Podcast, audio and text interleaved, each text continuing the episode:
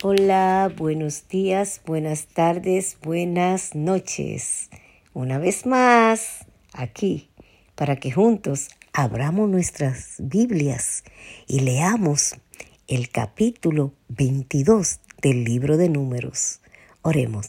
Te alabamos, te glorificamos, Dios Padre nuestro, Hijo y Santo Espíritu, por la bendición que nos da de poder estudiar tu palabra.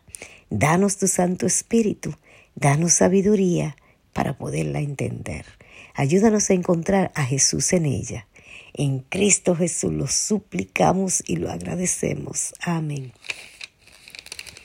Capítulo 22 de Números. Balac manda llamar a Balaán. Partieron los hijos de Israel y acamparon en los campos de Moab junto al Jordán frente a Jericó. Y vio Balá, hijo de Zippor, todo lo que Israel había hecho al amorreo. Y Moab tuvo gran temor a causa del pueblo, porque era mucho, y se angustió Moab a causa de los hijos de Israel.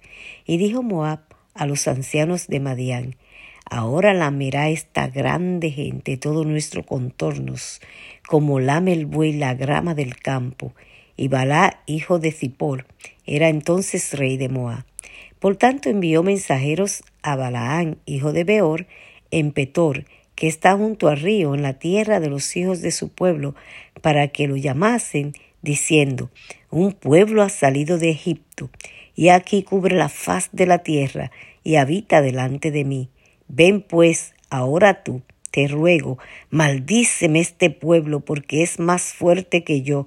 Quizá yo pueda herirlo y echarlo de la tierra, pues yo sé que el que tú bendigas será bendito y el que tú maldigas será maldito. Fueron los ancianos de Moab y los ancianos de Madián con las adivinas de adivinación en su mano y llegaron a Balaán y le dijeron las palabras de Balá. Él les dijo, Reposad aquí esta noche, y os daré respuesta según Jehová me hablare. Así los príncipes de Moab se quedaron con Balaán, y vino Dios a Balaán y le dijo, ¿Qué varones son estos que están contigo? Y Balaán respondió a, a, Dios, Balat, hijo de Zippor, rey de Moab, ha enviado a decirme, He aquí este pueblo que ha salido de Egipto cubre la faz de la tierra.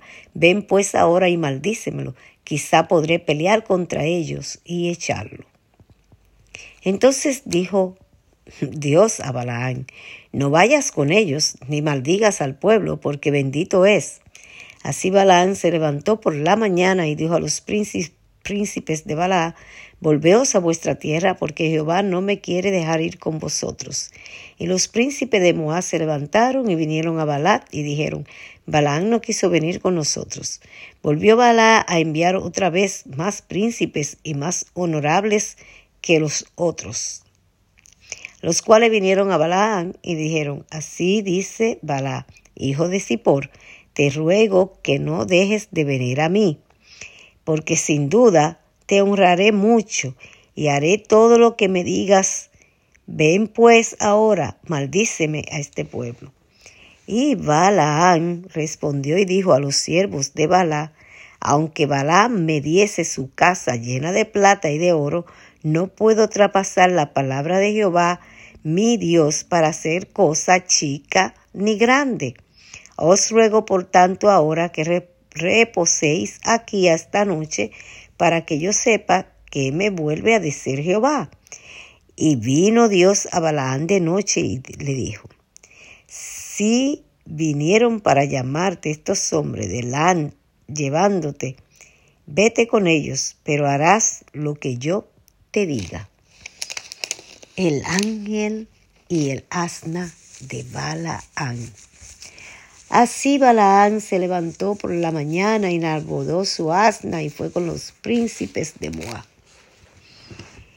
Y la ira de Dios se encendió porque él iba, y el ángel de Jehová se puso en el camino por adversario suyo. Iba pues él montado sobre su asna y con él dos criados suyos. Y el asna vio al ángel de Jehová que estaba en el camino, con su espada desnuda en su mano, y se apartó el asna del camino e iba por el campo. Entonces azotó Balán al asna para hacerla volver al camino. Pero el ángel de Jehová se puso en una senda de viñas que tenía pared a un lado y pared al otro.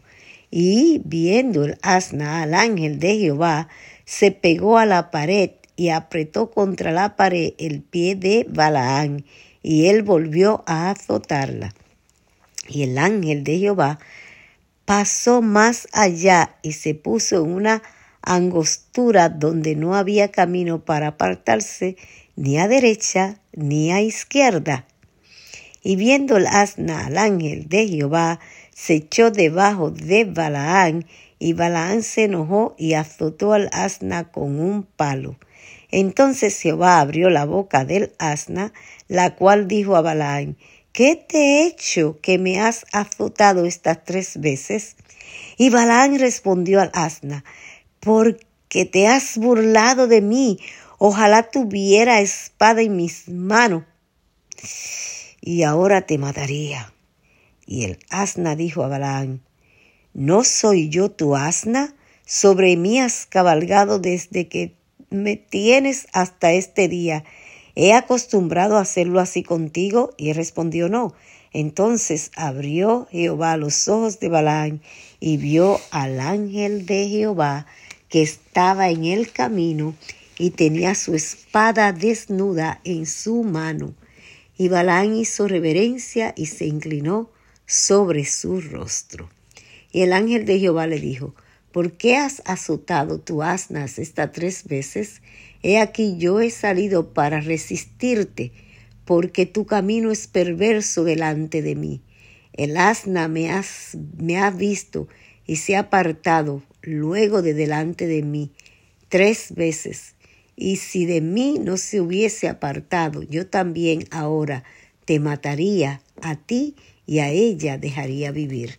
Entonces Balaán dijo al ángel de Jehová, he pecado porque no sabía que tú te ponías delante de mí en el camino, mas ahora, si te parece mal, yo me volveré. Y el ángel de Jehová dijo a Balaán, ve con esos hombres, pero la palabra que yo te diga, esa hablarás. Así Balaán fue con los príncipes de Balá. Oyendo Balá que Balaán venía, salió a recibirlo a la ciudad de Moab, que está junto al límite de Arnón, que está al extremo de su territorio. Y Balá, hijo de Balaán, no envió, no envié yo a llamarte. ¿Por qué no has venido a mí? ¿No puedo yo honrarte? Balaán respondió a Balá, He aquí yo he venido a ti, más pondré, podré ahora hablar alguna cosa. La palabra que Dios pusiera en mi boca, esta hablaré. Y fue Balaán con Balá y vinieron a Kiriat Uzot. Y Balaá hizo matar bueyes y ovejas y envió a Balaán y a los príncipes que estaban con él. Balaán bendice a Israel.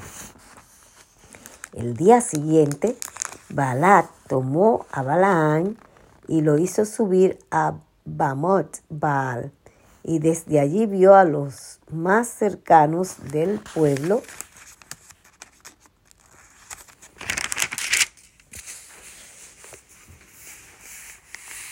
palabra de Jehová.